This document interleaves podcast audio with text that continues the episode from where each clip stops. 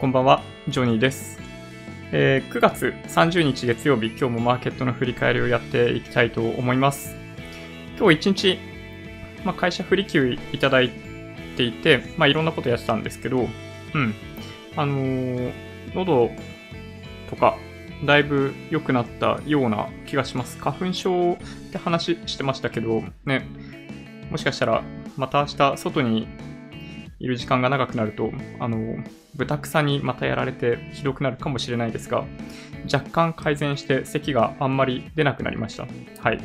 ちょっとまたお聞き苦しいところがあるかもしれないので、あの、はい、ご理解いただけると嬉しいなと思ってます。はい。皆さんこんばんは。じゃあ、えっ、と、マーケットの振り返りからやっていきたいと思います。SBI 証券ですね。そう、えっと、続落っていうことになってしまいました。日経平均が21,755円84銭、123円6銭安、マイナス0.56%ということで、まあ、トピックスに比べると、まあ、そこまで下げていないんですけど、まあ、上げていた、先日まで上げていた幅についても、トピックスほど日経平均は上げていなかったので、まあそうですね、まあバランスよく下げているっていう感じかもしれないですね。この、まあ、25日移動平均線が、まあ、下から近づいてきているで5日移動平均線と25日線の間を、まあ、居心地よく調整しているっていうところかなと思います。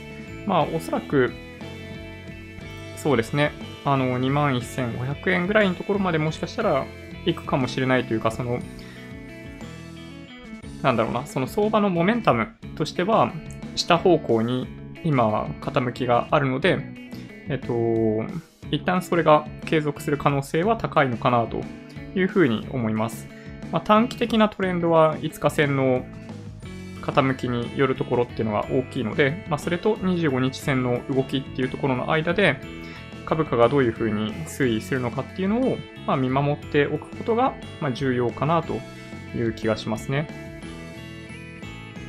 で、さっきお話ししたようにトピックスの方が下げ幅が大きくって、マイナス1.03%、1587.8、マイナス16.45となりました。まあ、引けにかけての、そうですね、あんまり買い戻されるみたいなところもなかったので、まあ、日経平均と比べて、冷やしのチャートを見ると、まあ、上昇っぷりも激しかったですけど、まあ、下落っぷりもやや大きいっていう感じですね。うん。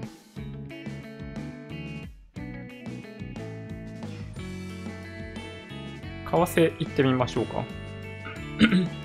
米トレ円が107円98銭から108円1銭で取引されていて、そうですね、まあ、あんまり動きがないといえば動きがないですね。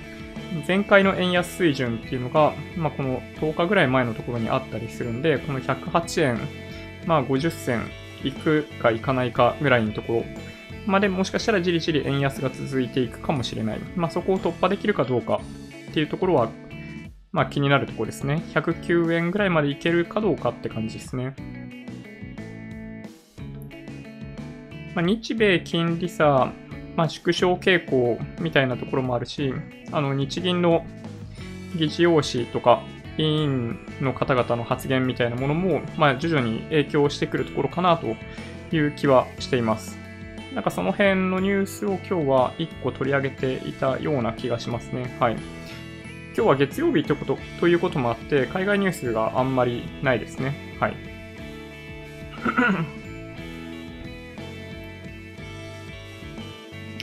で、はちょっとその前にランキングだけちょこっと見とこうかな。売買代金の上位を見ていくと、まあ、M3 が1位、ソフトバンクグループ、個別銘柄で見るとソフトバンクグループが2位で、まあ、この辺はかなり、そうですね、あの安くなってきましたね。4240円。WeWork とかのニュースとかもあって、ちょっとネガティブ。で、トヨタ、ニンテンドー、ファーストリテイリング、そしてコロプラ。また、ストップ高ですかね、これね。うん、短期的に2倍以上になっている。そうですね、そんな感じかな。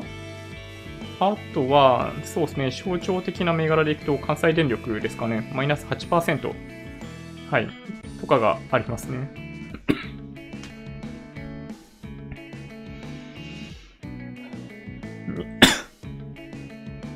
なんか、あんまり良くなってない気がしてきたな。日経平均 PR。12.9倍、12.29倍。PBR が1.08倍と、まあちょこっと下がってきましたね。えー、東証一部出来高が12億6000万株、売買代金が2兆3000億円、値上がり465、値下がり1624、変わらず61となりました。はい。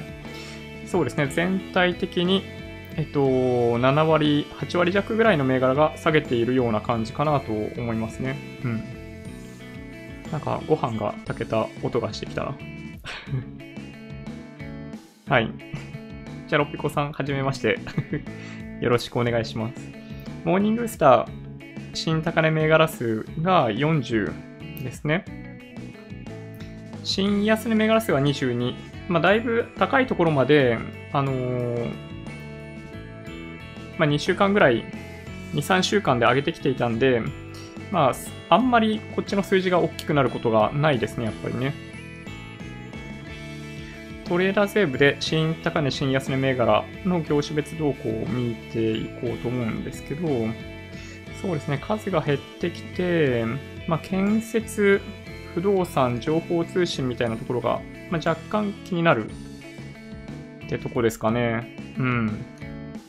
机に、はい。あとはどうかなそんな感じですかね。新安値。さっきちょっとお話ししたソフトバンクグループとかが出てきてたりしますね。はい。そんな感じかなみんなの仮想通貨、1ビットコインが86万9782円。うん。まあ、ちょっと15分足で見ると荒っぽい感じにも見えますね。はい。まあ、振り落とされちゃうようなことは、まあ、あんまりないんじゃないかなと思うんですけどね。なんか、2018年の年初というか、2017年の後半みたいな感じで、カジュアルにビットコインを買ってる人っていうのはだいぶ減ってるので、まあ、そんなに極端な動きにはなりにくいんじゃないかなと思いますけどね。うん。関西電力の影響で、全力、全電力会社にも影響、違うな、にも響くかもですね。えー、全電力会社に同様の原発工事の内容を、えー、審査すると発表されてましたし。ね、これね、すげえあり得ると思いますね。うん。なんか、横を見ながら仕事をするじゃないですか。日本人の傾向として。で、あそこがやってるならうちもやるみたいなことが、まあ、往々にしてありますよね。そう、なのでね、これ結構ね、まあ、実は、まあ、関西電力、圧倒的に1社売られてて、あのー、関西電力株の株というか、関西電力の CDS がだいぶ値上がりしているみたいなところもニュースで出ていたような気がしますね。うん。えっと、ヨニーさんは SBI 証券のセレクトプランにされていると思いますが、積み立て方法は年2回にしていますか？積み立て方法？イデコの積み立て方法でのことですか？ん？えっと、イデコはセレクトプランで、なんだろう。毎月2万3000円をずっと12ヶ月買い続けてますね。はい。あれ、年2回とかそういう買い方もできるんでしたっけ？イデコって。うん。ちょっとすいません。逆に僕あ、あんまりそういう買い方を認識してなかったですね。はい。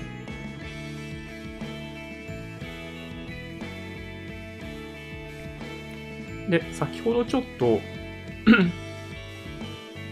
ああ、そうですか。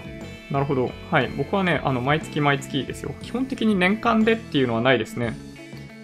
あの、貯蓄 できるだけ1ヶ月の中での収支っていうのを分かりやすくするために、あのー そうですね、そういうのはあんまりしないですね。1ヶ月の収入と支出っていうのを、まあ見てます、基本的には。はい。そうか、そういう買い方もできるんですね。うーん、なるほど。はい。そうか、知らなかった。さっき為替のところでちょっとお話ししていたんですけど、そう、あの、日銀の会合でのお話がどうだったかっていうのが出てますね。はい。えー、日銀金融政策決定会合の まあ、議事要旨先月、先月じゃないか、先日出てましたけど、えっと、どんな意見が出ていたかっていうところで、まあ、今回注目されていたのは、あの、まあ、ヨーロッパ、アメリカなどの、まあ、緩和方向に対してどういうふうに考えているかっていうメッセージが分かるといいなってとこだったんですよね。で、この中で、えー、1人の委員から、委員からは、目標としている2%の物価上昇の勢いは損なわれているとして、先制的に追加緩和措置を講じる必要があるという意見が出ていましたと、まあ、いうことですね。はい。まあ、全員が一致して維持を賛成しているっていうよりかは、一部の委員に関しては、やっぱり、まあ、世界との、ま、バランスというか、やっぱりね、あの日本だけ何もしないっていう姿勢をあんまり取ってしまうと、急激な円高になる可能性があるんで、どうするかっていうところかなと思いますね。あの表向きとして、まあ、もちろんその物価上昇の勢いが損なわれているみたいなのはもちろんありますけど、まあ、それ以上に急激な円高っていうのを嫌がっていると思うので、まあ、こういう発言があったってことは、まあ良かったかなという気がしますね。はい。そうですね。手数料取られますよね。あー、そうか。え、年2回だと、その2回でしか取られないってことですかね。ん？どうだったかな？ちょっとあんまりちゃんとしっかり見てないですね。なるほど。あ、今のは、あの、イデコのお話ですね。はい。そうなんです。増税前夜なんですよね。そのお話をしたいなと思ってました。これね、ブルームバーグなんですけど、駆け込み需要は勢い欠く。安倍政策効果か、意欲減退か。まあ、というわけで、そう、えー、消費増税がされるわけですけど、10月1日0時にきっかり行われるかと言われると、実はそんなことないんですよね。うん。で、オンラインの場合は、もちろんもうするはず。うん。もし値段が変わっていないんだとしたら、そうですね、あの企業側が2%分負担より多く 負担してくれているっていう感じかなと思います。はい。で、案外これが値上げをしないっていうのもあったりとかして、そう、あの、意外と増税後の方がお得になるケースが多いっていうのが過去の傾向ですね。なので僕はどちらかというとこの10月から12月にかけてっていうのがむしろ買い時なんじゃないかなと思います。はい。今日は、あのー、そのキャッシュレス決済のお話もちょっと含めようかなと思ってますね。日本の消費増税が10月1日に10%へ引き上げられる。増税前の駆け込み需要は14年の3%増税時、もう5年前なんですね。まあ、それに比べると勢いに欠けると。まあもちろんそうですよね。えっと、そういった駆け込みがないように いろんな施策だったり、まあ、軽減税率含むそういうことをやってきているので、正しいかなと思います。安倍政権による消費の反動減対策の効果が、それとも消費意欲の減退なのか、見見方は定まっていないと。まあ、僕の想像なんですけど、まあ、この2014年、もう5年前なわけですけど、過去の消費増税時の経験からして、駆け込んでも決してお得になっていないということを消費者側も認識し始めているような気がしますね。なので、比較的落ち着いてますよね。なんか全体的にそのお祭りっぽい雰囲気があったんで、この9月に関しては、駆け込んで買わなきゃっていうのももちろんあったと思うんですけど、あの、まあもちろん8%の時に買っといた方がいいものって結構あるじゃあるんですけど、そう、必ずしもそうじゃない。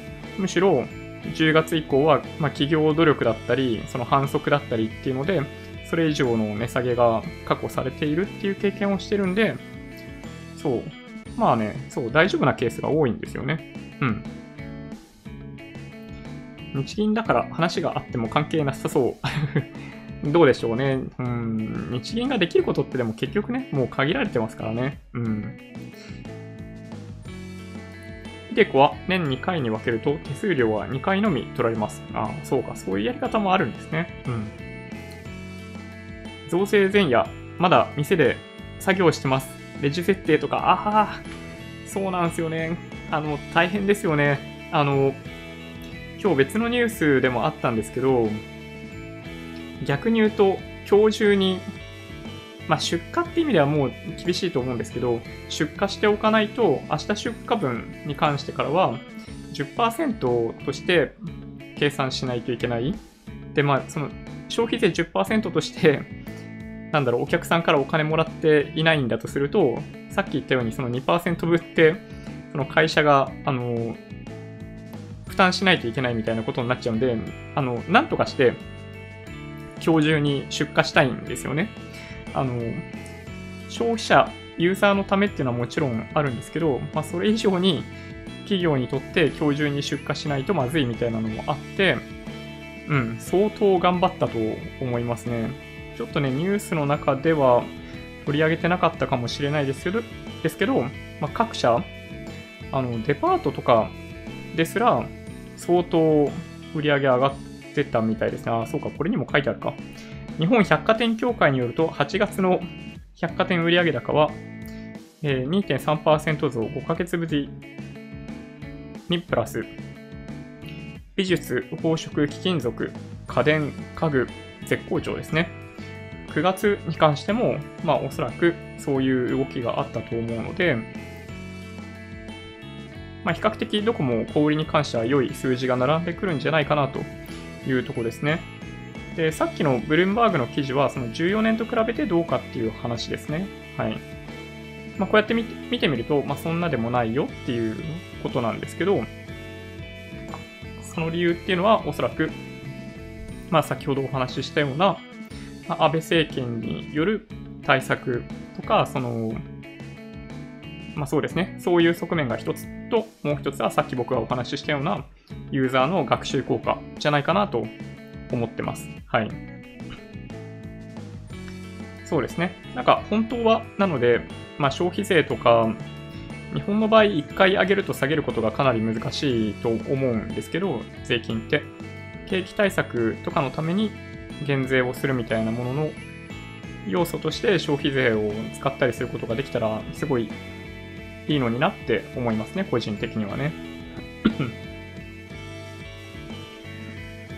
でもね、本当にあの企業で特に物販とかされている方とか、あのー、すごい大変だと思いますね、この後。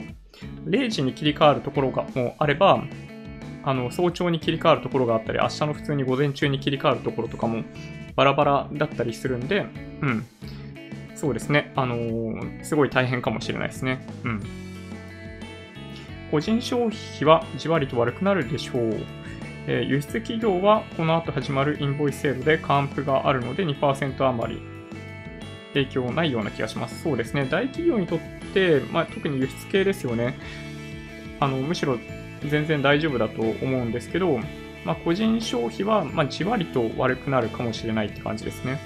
この2014年のチャートっていうのが、ね、まあ、分かりやすいというか、なんというかですけど、山高ければ谷深しっていう感じですよね、これね。うん。なので、まあ、今回山が高くないんで、谷もそんなに深くないんじゃないかなというふうに思います。はい。今回の増税って決算時で還元をやめそう。せめて10%で統一しろよと本当に思います。意味のわからない税が生まれるのは国のどこかに異常を出している証拠な気がします。あでも僕もそう思いますね。軽減税率は仕事をし、ね、あの、する上では結構厄介ですよね。10%分がどれぐらいで、8%分がどれぐらいでとか、そういうのも、あの、追って分けていかないといけないとかもあったりするんで、かなり大変ですね。で、同じ商品であっても8%だったり10%って変わるじゃないですか。そのユーザーの購入方法とかによって。なので、ちょっとね、そのシステム的な負担っていうのは大きかったかなという気がしますね。うん。これは本当にちょっと悩ましいというか、ね、軽減税率まあ、システム的な投資みたいなものは国内需要を呼び起こしたかもしれないですけど、ね、なんかあんまりそういうのって健全じゃないような気がしますね、やっぱりね。デパートの2.3%増、駆け込みにしては低すぎませんか？まあ、百貨店売上高は、まあ、例年マイナス成長なので、プラスになってるだけでも奇跡なような気がしますね。百貨店ってあんまり行かないですよね、最近はね。だってね。うん。日本がデフレ脱却するにはどうしたら良いのでしょうか？日本がデフレを脱却するにはですね、あの、人口が増えないといけないですね。あの、需給バランスだけで見ると悪くないんですよね、決してね。あの、結構いろんな問題が連鎖するように連なっていると思うんですけど、やっぱり、あの、お金が外からも入ってこないといけないし、そのタンス預金みたいな、その貯蓄みたいなもので滞留しているものに対して何か刺激を与える必要はあると思いますね。うん。まあ本当に、なんだろうな、その日本人のそのマインドセットとかにもやっぱり関係があると思っていて、まあ戦後積極的に貯蓄することを進めたっていうのもあると思うんですけど、ね、あのー、まああんまり消費することを良しと思ってくれないじゃないですか。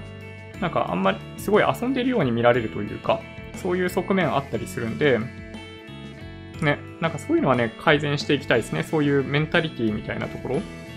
で、あとはその失業率が、あの、ものすごい低い水準まで来てるんで、やっぱより高い給料を出してくれるところに、あの、積極的に転職みたいなものをやる。なんかもっと給料高くなる、100万円高くなるみたいなチャンスがあるんだったら、そういうところにあまり抵抗なくチャレンジするみたいな、そういう、なんか、なんだろうな、考え方みたいなものを持つようになってくれたりすると、まあ、非常にいいんじゃないかなという気がしますね。なんとなくその日本人ってその我慢していることに対して、なんか美学みたいなものを見出したりとかするじゃないですか。なんか、地道に何か頑張ってるとか、あの、決して高い給料じゃないのに頑張ってる人偉いみたいな、なんかそういう精神性がやっぱりその日本のなんか給料がなかなか上がらない問題の一因になっているような気がするんで、まあ、そういうのはね、ちょっとね、あのー、逆にしてもらいたいですね。まあ、ただやっぱりね、あの、まあ、僕らの上の世代になればなるほど、やっぱり考え方が、まあ、昔っぽいというか、いう部分はあったりするんで、まあ僕ら自身が変えていかないといけないのかなという気はしますけどね。うん。まあただ結構ね、大変ですよね、そういう、ちょっと上の世代になっただけで、あの、どちらかというとそういう考え方だったりっていうものを感じることもやっぱり少なからずあったりするんで、なかなかね、難しい問題だなと思いますね。うん。えー、日本のデフレ脱却は簡単。財務省を改定すればデフレ脱却は加速します。まあね、それもありますよね。歳入と歳出を同じところでやっているっていうのはちょっと僕も危険だと思うので、ね、どっかで解体してくれるといいなと思うんですけどね。そう。ね、年功序列とかもね、本当年功序列を変えるには、その年功、年がある程度いってる人たちにその決断をしてもらわないといけないという難しさがありますよね。まあそんなわけで、あの、増税のお話でしたけど、ャッシュレス決済ポイント還元制度を PR ということで、なんか一生懸命ポイント還元やるということを 積極的に歌ってますね。はい。まあ日本人はやっぱりその現金主義みたいな人が多かったりするんで、まあ、こういうのをきっかけに、まあ確かにね、あの、クレジットカードでもいいんですよ。キャッシュレスがメインになってくれると嬉しいなと思いますけどね。なんか僕も比較的、なんだろうな。あのあんまりお金持ち歩かないタイプですね。うん。なんかね、明日は夜歯医者に行く予定があるんで、なんか保険適用の部分だけは、なんかその歯医者さんは現金で支払ってほしいっていう風なことを言ってるんで、まあしょうがなくそこは現金で払うんですけど、なんかね、うん、ほとんどのものはキャッシュレス決済にしてほしいなと、うん、思いますね、僕もね。教育や子育てにお金がかかる割に給料アップしないのでは一般家庭はセーブしちゃいますよね。うちも一人娘です。ああ、そうなんですね。うん。いいですね。娘さんがいらっしゃる。えっと、教育、子育て、お金がかかる割に給料アップしない。うん。厳しいですよね、正直ね。うん。やっぱね、給料上がっていくことが重要だと思います。僕も。うん。インフレになっても全然構わないんで、なんだろうな、今って、所得が増えないのに、インフレが1%ぐらいになっているみたいな状態じゃないですか。なので、そう。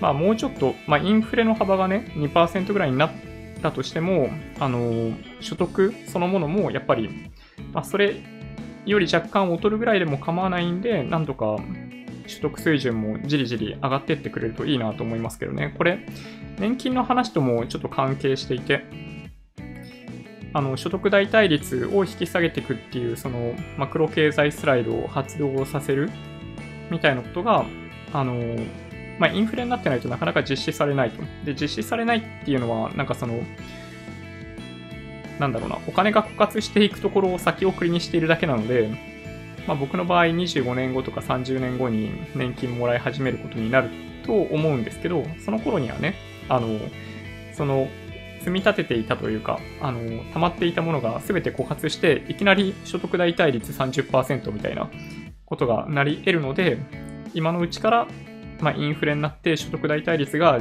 じりじりじりじり下がっていくっていうのを実現してほしいなと思いますね。うん。そうですね。うん。えっ、ー、と、ちょっと待ってください。とりあえずお金もうちょっとすりましょう。うん。本当ね、なんとかしてインフレに持ってかないといけないですよね。財務省の権限大きすぎる。うん。僕もそう思いますね。ね、財務省と他の省庁は違いますよね、やっぱりね、現状ね。キャッシュレス決済まだまだ浸透していないですよね。すごくメリットあるのに。うん、僕もね、本当思いますよ。なんかお金の取り扱いとかって、なんか衛生面とかでもあんまり良くないじゃないですか。だから、ね、キャッシュやめた方がいいと思うんですよね。特になんかお祭りとか、ああいうところとか、なんか出店とか、ああいうものになればなるほど、ね、キャッシュレスにしてほしいなと僕は思いますね。マクド、マクドの税込み価格販売お上手ですよね。クーポンもあるし。あ、そうですね。マクドナルドはあれ？買えないっていう判断をしたんだっけな？確か。ね。まあ本当にね、イートインと 2GO で値段変える買えない問題とかっていうのは結構大きかったですよね、今回ね。現金持ってなさすぎて、職場でたまに飲み会代、事前徴収とかあると本当に困る。僕もそれよくありますね。あの、振り込みとかしますよ、僕は。平気で。災害大国日本だとキャッシュレスだけにするのは、それはそれで危険なんですよね。ある意味、現金を用意しておくのは一種の災害対策。あ、でもそうですね。それはその通りですね。僕もなんか携帯の充電が切れて、なんかどうやって帰ったらいいんだろうってなったこと確かにあります。はい。パートの給料は最低賃金ってありますけど、正社員は何もないですよね。まあ、基本的にパートであっても何であってもみたいな感じですよね。最低賃金ってね。うん。まあ、ここまで、なんだろうな、その、いわゆる正社員というか、じゃない人たちの方が、えっと、賃金上昇っていうのを享受してきた感じかな。まあ、それ、だいぶ低かったんでね。だから、こっから、まあ、常勤の人たちっていうのも、給料が上がっていくみたいなのがあるんじゃないかなという気がしますけどね、僕はね。はい。僕はね、39ですよ。はい。こんばんは。確かに、災害対策や非常時のために多少の現金はタンスの裏に置いておきたい。タンスの裏っていうのはポイントなんですかね、それね。あの、僕もね、家に現金置いてますね、多少ね。あのー、まあ、変な話ですけど、まあ、強盗とかが、まあ、仮に入ってしまったとしても、その現金を持って行ってもらうためにみたいな側面もありますね。なんか、家の中に金目のものを逆に言うと全然ないんですよ。なんかそれで荒らされるのもすごい嫌だなみたいなのもあって、そうなんかそういうのがあったりすると、まあそれ持ってってくれるみたいな変な話を聞いたことがあるんで、そう、そういうのも含めて、まあ災害みたいなもんですよね、それもね。うん。っていうのもあったりします。で、その、わかりにくいキャッシュレス決済ですよね。僕もね、全然わかんないですね、もはや。これテッククランチですね。10月第1週のキャッシュレス生活は D 払いメイン。10月5日とユニクロは PayPay。いやー、ちょっともうね、もはやカオスですよ。政府では中小、中小、中小売業者か。で5%、大手小売業者で2%の還元を受けられる移行施策を実施。還元対象は QR、クレジットカード、電子マネーなどキャッシュレス。で、2019年10月1日、明日から2020年6月30日までの9ヶ月間ということですね。うん。はい。というわけで、この期間は、なんだろうな、ボーナスチャレンジというか みたいな感じかなと思います。まあ、ただ、まあ、本当に安く買えるかどうかみたいなところでいくと、まあ、明日10月から、まあ、クリスマス戦線の、まあ、12月までかなというふうに僕はなんとなくイメージしてますね。えー、キャッシュレスなら増税分2%はもちろんそれ以上の還元を受けられるので使わない手はないと。QR バーコード決済各社の消費税10%に対する取り組み、利用者が知っておくべきことを以下にまとめてくれているということですね。はい。いやーもう本当にね わかりにくいですよ。えー、D、D 払い。基本は20%還元。ね、すごいですね、これね。還元上限1回あたり1000ポイント、期間中3000ポイント。まあ上限があるんで、まこれのために積極的に消費をする必要はないと僕はね、いつも思うんですけどね、この手のものに関しては。っていうのがまず一つあります。まあ僕ね、ただね、D 払い使ったことないんで、はい。まあメインはドコモユーザーかな。D 払い上限を使い切った場合には JCB クイックペイ。まあこっちはね、なかなかいいんじゃないかなと思うところもありますね。ただこれ、若干めんどくさいんですけど、JCB カードを紐付けたクイックペイ決済で受けられる20%還元キャンペーンということです。5万円分買えば1万円分という話ですね。D 払い上限まで使い切って JCB カード持っていない場合は PayPay。もうね、さらにどんどん分かりにくくなってきますよ、これ。消費者還元事業から 5%PayPay から5%合計10%で米1、2、3って書いてありますからね。あの、ソフトバンクらしいというかですね。そんな感じがしますね。JCB カード持ってない、持っていてもクイックペイ対応していないという場合は、最大10%、最大で10%の還元を受けられる PayPay の出番。はい。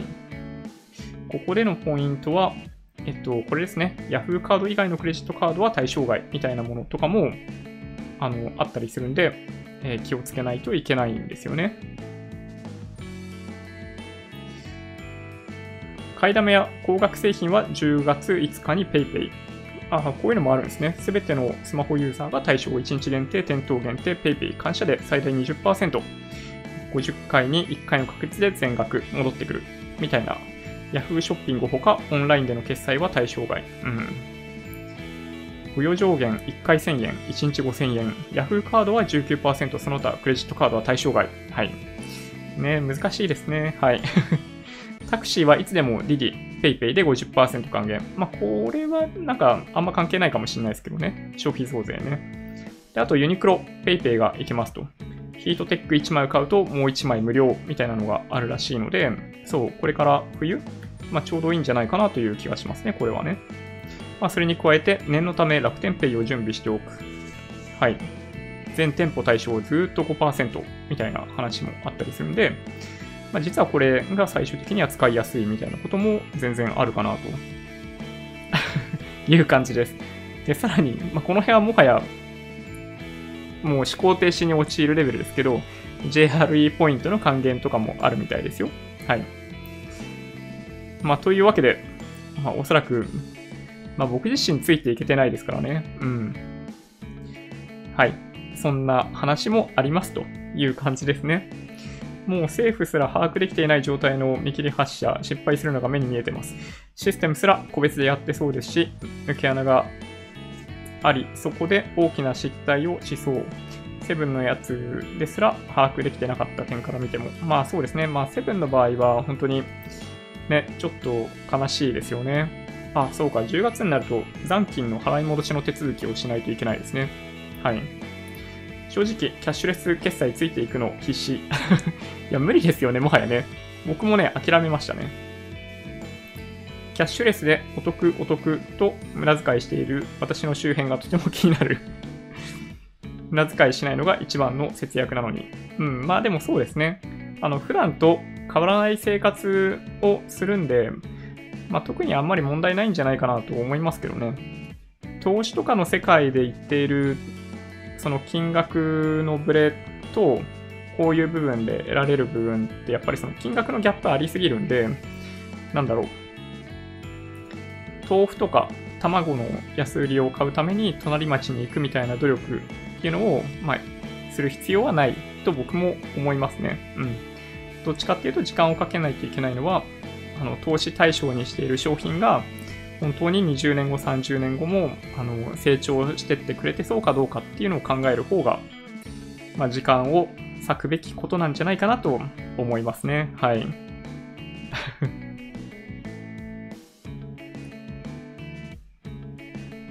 で、そんなわけで、ちょっとね、あの、キャッシュレス決済で頭がいっぱいいっぱいになったところで、あの、ゆっくり聞けるニュースを一つだけ取り上げますけど、食堂がない埼玉市役所、敷地内でキッチンカー営業。っていうのをね、やってるみたいですね。これね、すごいいいんじゃないかなと、はい、思いますね。なんか積極的に中に食堂を持つんじゃなくって、あの、業者呼んでそこで何社かで競ってもらう。みたいな方が、まあ、僕もね、健全だし、利用する側にとっても楽しみになるんじゃないかなという気がするんで、こういうのね、すごいやってほしいですね。あの、なんだっけ、あの、トラックあるじゃないですか。キッチントラックなんて言えばいいんだろうな。あの、映画で、シェフっていう映画があって、僕が大好きな映画の一つなんですけど、アイアンマンとかの監督をやってる人が主役をやっていて、まあ、食テロ映画ですね、簡単に言うとね。あの、今時の IT の技術を使っていたり、Twitter でなんかやったり、Facebook で何やったりみたいなことをちっちゃな子供がやってたりとか、そういうのもあって、フードトラックか。フードトラックで、あの 成功するみたいな物語なんですけど、あの、こういうね、あの、フードトラックみたいなもので、いろんなところで商売する。まあ、実力さえ高ければそこで成功できるみたいなのはすごいいいような気がするんですよね。日本だとあんまりフードトラックってね、見かけないですよね。まあだから、まあ今、なんだろうな、軽トラとかで、軽トラ？違うな、軽ワゴンみたいなので大量にお弁当を運ぶみたいなのはよく見ますけど、なんかこうやって中で調理するタイプのトラックみたいなのを、まあ敷地に入れてなんかやるっていうのもすごいいいんじゃないかなという気がしますね。はい。パスタ10年分。パスタ10年分。いいですね。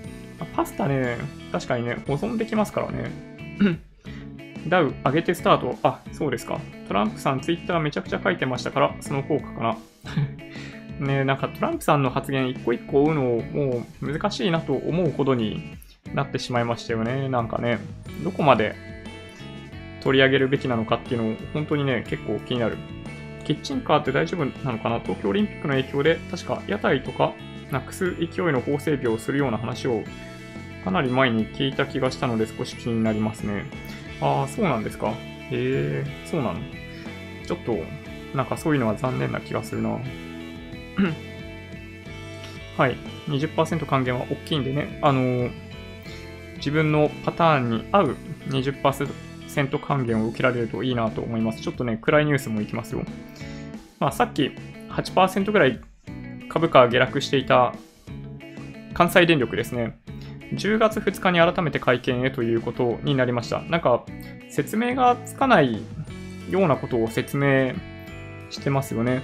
3億2000万円に上る金品を、えっと、社員、会長、社長など合わせて20人が受け取っていたということですね。で、個人として受け取っていたので、特にどこかに申告していたわけでもないんだけど、えっと、国税局から指摘を受けたので、なんかお返ししたり何したりっていうのをやってますみたいな、いうことを言ってますけど、そう、さっきお話ししていたように、これはすごい大問題なんじゃないかなという気がしますね。なんかやっぱり、ね、あのー、他の電力会社っていうのもやっている、やっていた可能性というものがやっぱりあるんじゃないかと想像せざるを得ない。そうですね。あの、何にも問題がなかったと片付けてしまうにはちょっとかなり無理があるような気がしますね。まあ、2日なので、あさってですね。はい。で、もう一つ。今度はかんぽ生命ですね。不適切販売、不正疑い6300件、営業活動を年内自粛ということですね。まあ、自粛した後どうなるのかっていうところも気になりますけどね。不正が疑われる販売がおよそ6300件に上ることが分かったと。対象18万3000件のうち調査ができたのは4割以下。うん、ということですね。法令違反が疑われる事例は1400件ということになっていて、まあ、不利益を与えるような明らかな、まあ、違反があったのはそれぐらいっていう話ですね。うん。まあ、ただ、なんだろうな。まあ、そもそも不必要に保険に加入する必要はないと、別の動画でも僕言ってますけど、そういった、ある種、なんだろうな、必要なさそうな人に無理やり加入させてるみたいなのは、違法でも何でもないんで、まあ、この18万3000件とかあるようなものの中に、そういうのは、なんだろうな、いっぱい含まれてるんだと思うんですよね。なんかその辺がやっぱりちょっと怪しいというか、まあ、それでいいのか、かんぽ生命みたいな感じですよね。日本郵政グループという看板を背負って、なんかその信頼されているみたいなところを、なんだろうな、まあ、使って営業をしてきたっていうことが、ちょっと法令違反分だけと一定の営業の自粛だけで本当に許していいことなのかどうかっていうのはなんかちょっと微妙なような気がしますけどね。うん。まあただ難しいですよね。まあそのまあ、法令に違反していないけど、まあ、倫理的倫理的にその人にそんな保険を加入すべきじゃないけど加入させちゃうみたいな話っていうのは、まあ、他の保険会社でもあの堂々とやっていることだと思うし、先日ちょっとお話ししていた携帯キャリアのオプションを絶対に必要じゃなさそうな人につけまくるとか、もう全く同じ事象じゃないですか。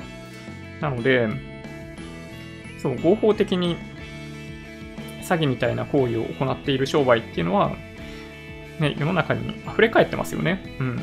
保険とか携帯とか本当に目につくところはね、結構目につきますよね。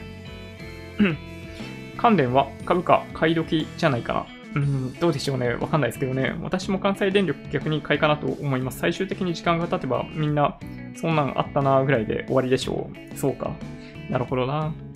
なるほどね。まあでもなんか難しいですよね。うん。あの、値動きが激しすぎて、今日1日だけで8%下がってるじゃないですか。まあ2日に発表あるっていうんで、ね、まあ発表があったタイミングで もしかしたら戻すかもしれないですけど、まあ、あえてそういうのにチャレンジする必要っていうのはあんまりないかなと僕は思いますけどね。うん。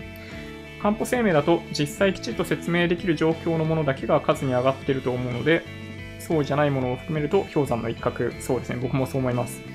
そもそも保険自体、社員の身内が入らなきゃいけなかったりするし、ダメな部分はたくさんありますよね。うん、本当そうです。はい。なんかね、そういうのがね、まあ、一言で言うと、なんかちょっと許せないんですよね、やっぱね。うん。増税前、最後の1時間は Amazon、Amazon 楽天で、あの、ダウンロードとかの商材っていうのは、本当に日付が切り替わるタイミングまで8%だと思われるので、いいと思いますよ。はい。そう、ポケベル、これ NHK ニュースウェブですけど、今日でサービス終了、誕生から50年余り、ね、50年もあったんだっていうのがね、驚きですけどね。あの、もしかすると、このチャンネルの視聴者さんの多くは、ポケベル世代なんじゃないかなという気がしなくもないです。僕はポケベル使ってましたよ。高2か、高2ぐらいからかな、使って、そう、高3、1年間ぐらいはちゃんと使ってたような気がしますね。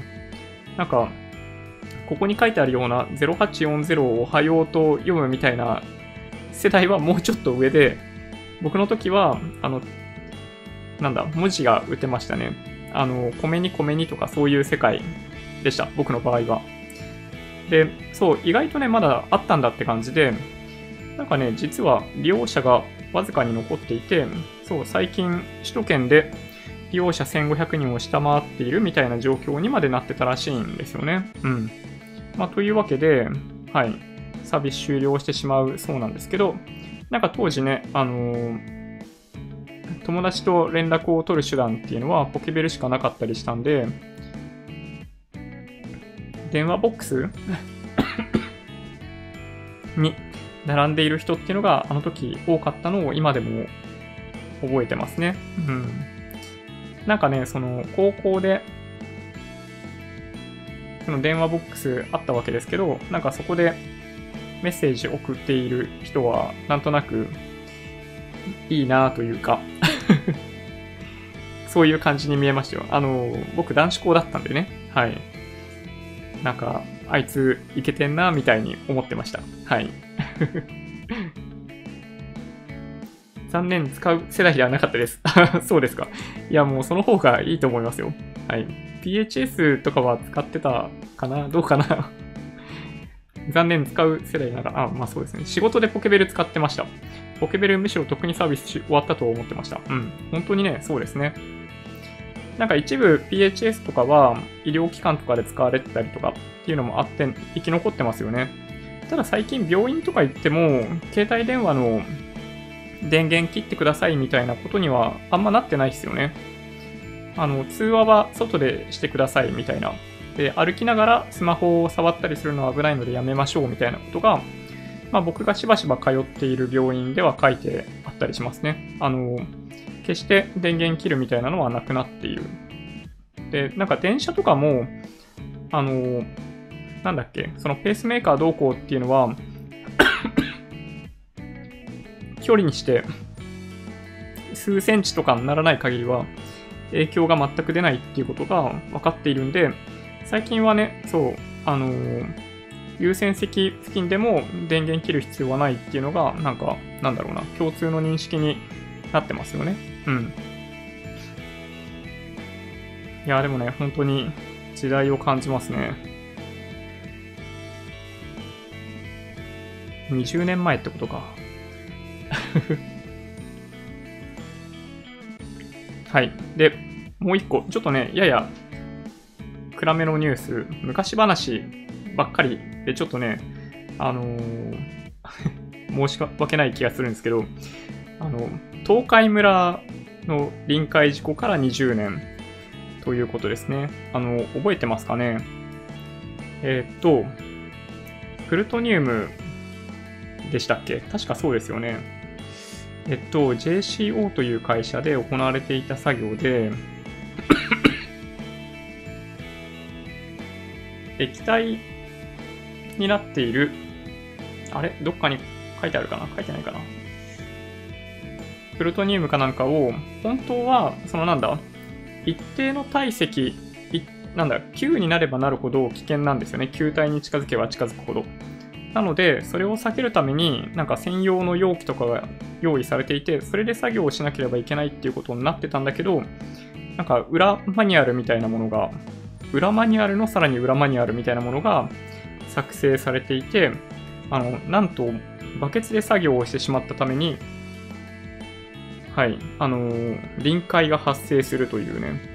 で、作業者の一人は、青白い、青白い光を見たみたいな話もあったりとかして、あの、実際に2名が亡くなってますね。あの、被爆量が半端なくって、20シーベルトとか30シーベルトとかそういうレベルの話だったと思います。これは本当にね、あの、20年前の話なので、いろんな情報が詳細に残ってますね。あの、ウィキとかでも調べていただけるといいかもしれないんですけど、はい。やっぱりね、こういう事故っていうのを完全になくすの難しいなと思いますね。まあ、現場の作業員は本当に楽したいっていうのがあったりするんで、まあ、いくらでも何でもやっちゃうんですよね。まあ、だから、まあ、人が作業をするっていうのをやっぱりね、やめなければいけないっていう話なんだと思います。なんか最近会社でもちょっとトラブルとかあって、あの、まずかったなと思うところ結構あったんですけど、やっぱ人が作業しないといけないところっていうのは必ずやっぱりね、トラブル起きちゃいますね。うん、っていうのをね、そう感じました。なので、まあこういった事件、事故、なんか失敗学とかそういうのもあったりしますけど、まあこういうところから一つ一つやっぱ学んで対処していくっていうのをやらないといけないなと強く思いますね。はい。いや、本当にね、これ恐ろしいですよ。なんか被爆すると何が怖いって、あの、遺伝子レベルで傷がつくんですよね。だから、あの、通常僕たちの体って、脳とか心臓とか以外に関しては、ものすごいサイクルで生まれ変わっている細胞そのものが。で、そこの設計図の部分に傷がついてると、例えばなんかその皮膚のシミとかもそうだし、なんかうまく再生されなくって綺麗な状態にならない。で、年を追うごとにそういう部分が出てきて、まあ、元に戻らなくなってきて老化みたいな状態になるわけですけど、被爆をするとその遺伝子レベルで傷がついてしまうんで、あの、再生ができなくなるみたいなんですよね。あの、皮膚っていうのがボロボロ取れてきちゃうとか、あの、本当にね、非常にしんどい状態になるみたいでですね。うん。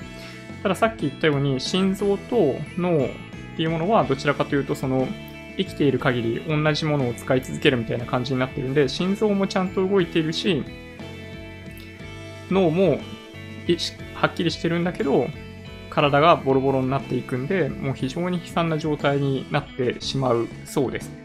はい。まあ、というのが、まあそうですね。20年前なんですね、すでにね。うん。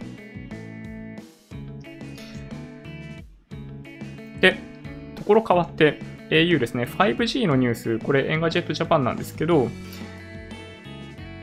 5G 基地局設置開始21年度に全国展開ということです。あの、世界の、あの、なんだ、携帯キャリア各社が 5G のサービスを一刻も早く始めようっていうことで、まあ、サービスだけ始めたみたいなところもあるにはあるんですけど、やっぱ使い物になるレベルにいつなるかっていうところがポイントだと思ってますね。うん。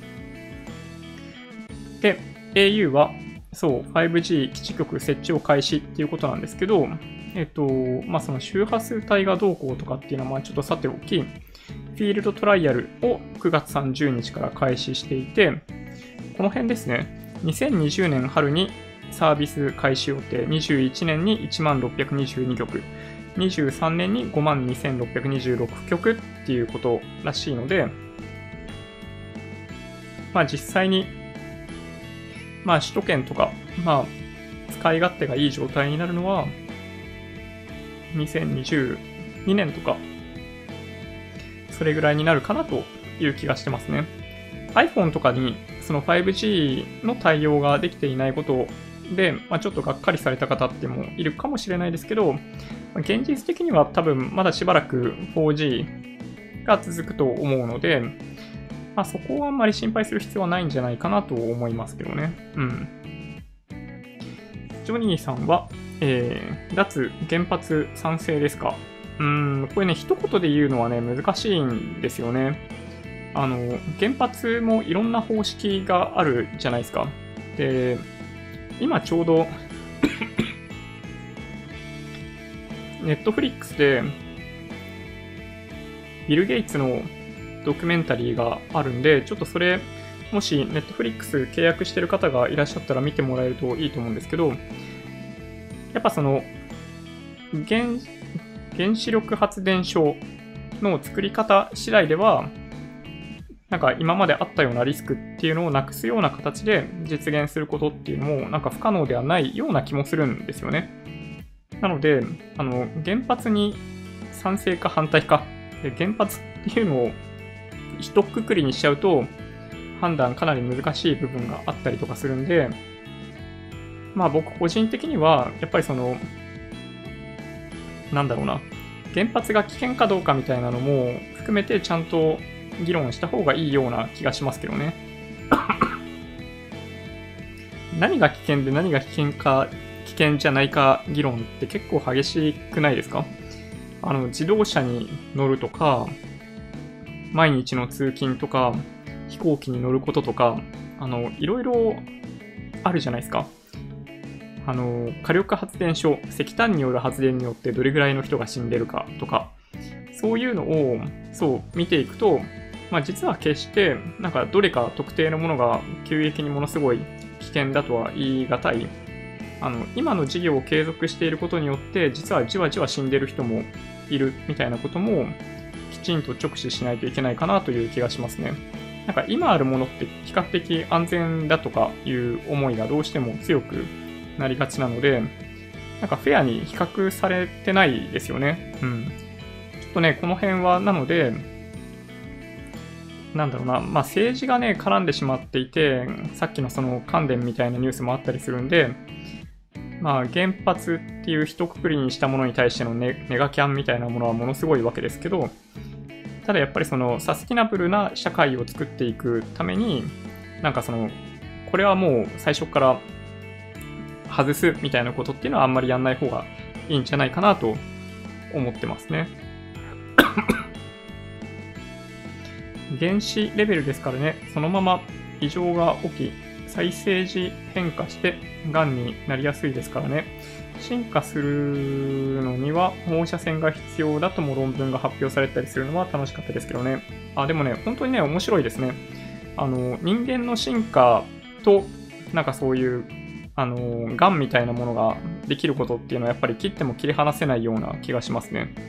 あの、一様な、なんだろうな、設計図で一様な細胞が常にでき続けるんだとすると、やっぱりその、今までなかったみたいなものが生まれるっていうことが逆にないんですよね。で、それってやっぱり大きなリスクで、なんか一個の病気とか、なんか刺激があった時に全員一気にパタって死んじゃう可能性があるんだけど、なんか人間とかっていう生物はすごい、ある種そういう意味では面白くって、なんかそういった癌みたいなのもできるみたいな要素もあるんだけど、そのなんか、ランダムに、あの、細胞のどっかが傷つく、あの、設計図の段階で傷がついて違うものができるみたいなものがある関係で、いろんな多種多様な人が生まれてきて生き延びることができている。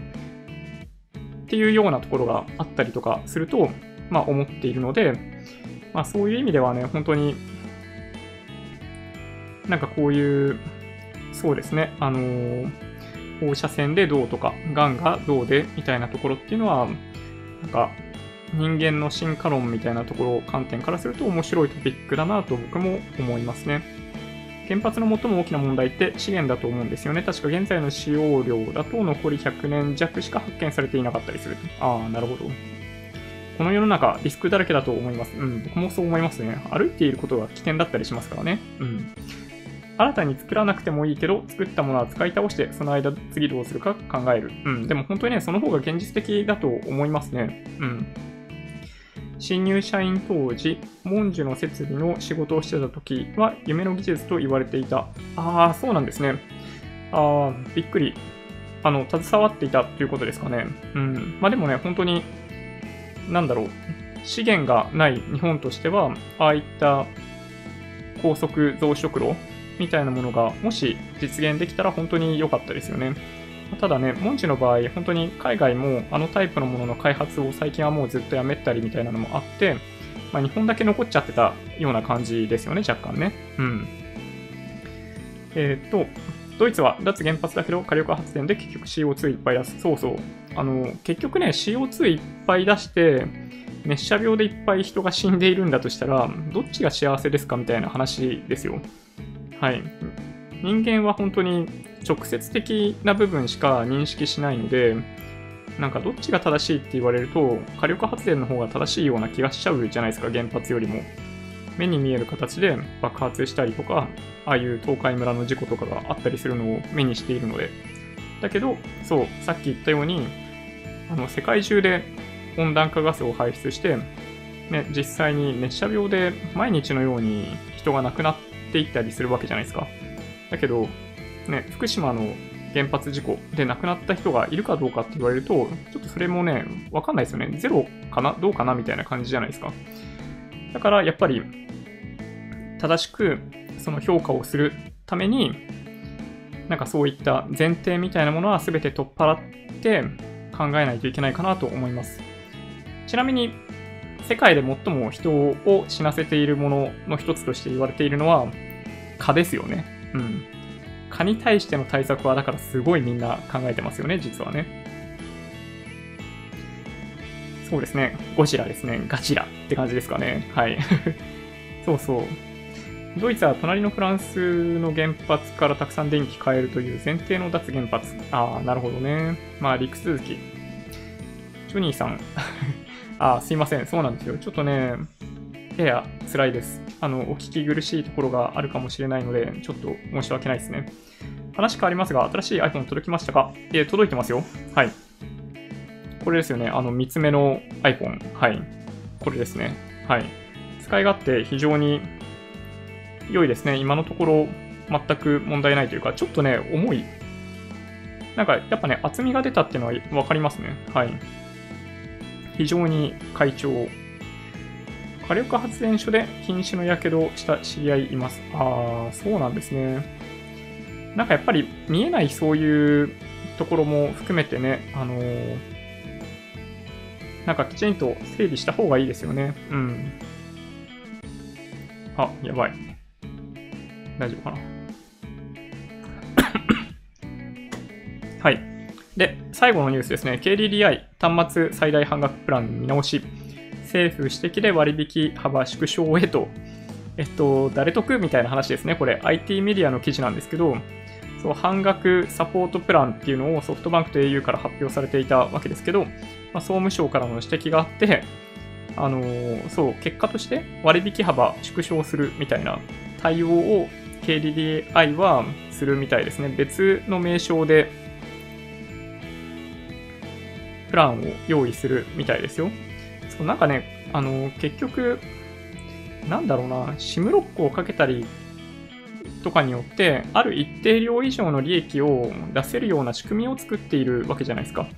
で、カップで買ってもらう、まあ、分割で買ってもらうっていうことは、まあ、その、まあ、ある程度その余震みたいなのも必要だし、そういうリスクを背負うっていうことなんで、一括で買う人よりも多くのお金もらわないといけないのは当然なんですよね、企業として。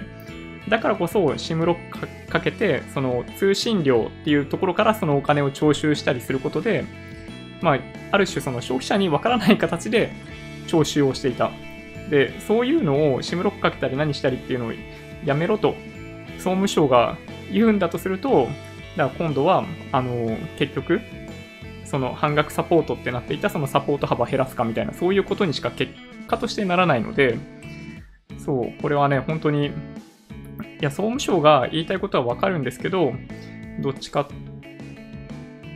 てことは、どっちか、まあ、総務省と消費者庁か、がいろいろ言っていることもよくわかるんですけど、やっぱりその携帯キャリアに限らずですけど、そのユーザーに誤解を与えるような方法で、そのプランの契約っていうのを進めたりっていうのをやめるようにあの、その表、商品の表示に関する法律みたいなもので、ある程度縛りをかけていくっていうことの方が、あの、重要というか、そういう抽象化した内容で対処していく方が正しいんじゃないかなと、まあ僕はいいんじゃないかと思いますね。総務省が何も言わない時の方が携帯は安かった気がする。あ、でもね、ほんとそうですよ。2年おきで携帯キャリアを乗り換えるようなパターンの人の方が多分安かったでしょうね。うん。まあ、かつては本当に長期契約者、まあ、ロイヤリティが高い人ほど本当は安くしないといけないんだけど、そういう人たちからあの大量にそういうお金を、まあ、巻き上げて、そのしょっちゅう乗り換えをする人たちに、まあ、負担をしていたような感じですよね。そういう人たちのリテンションにつなげるために。そう。だけど、なんかそういうのができなくなってくると、まあ、企業っていうのは、まあ当然ですけど、今年できていた、作っていた利益の額っていうのを少なくとも維持するような形で、新しいプランを作ろうとするのは当然なので、まあこういうことになりますよね。はい。昔は折りたたみのガラケー無料でしたし、毎年無料だったな。うん。なんかね、そういうのも懐かしいですよね、ほんとね。というわけで 今日指標がいくつか出てましたね。高校業生産8月分ですね。2ヶ月ぶり低下。あとは中国ですね。PMI。あの、在新の PMI も出てきていて、えっと、製造業、非製造業合わせ合わせると50ポイントを超えてるんですけど、非製造業じゃないや。製造業に関しては50%、50を切っているという感じですね。はい。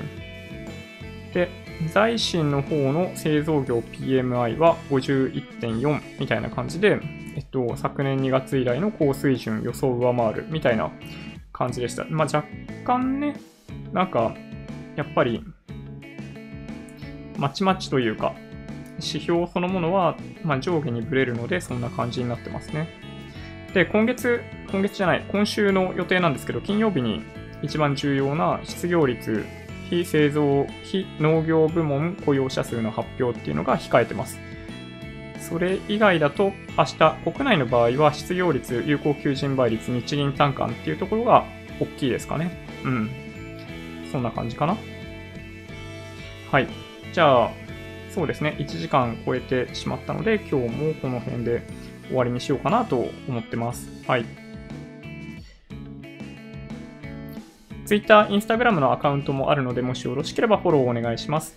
音声だけで大丈夫って方は、ポッドキャストもあるので、そちらをサブスクライブお願いします。もし今日の動画が良かったっていうようであれば、高評価ボタンをぜひお願いします。合わせてチャンネル登録していただけるとすごい嬉しいです。それでは、ご視聴ありがとうございました。バイバイ。